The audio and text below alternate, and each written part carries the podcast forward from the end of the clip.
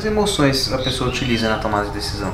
Ou cada um é cada um? Cada um é cada um, né? Por exemplo, ela pode usar a raiva numa tomada de decisão sem é, tornar a raiva um comportamento violento. Mas a raiva pode trazer uma agressividade positiva dela tomar uma decisão de que aquilo jamais vai acontecer com ela de novo, entende? Então, todas as emoções, elas são importantes numa tomada de decisão. Depende do contexto que você está nele.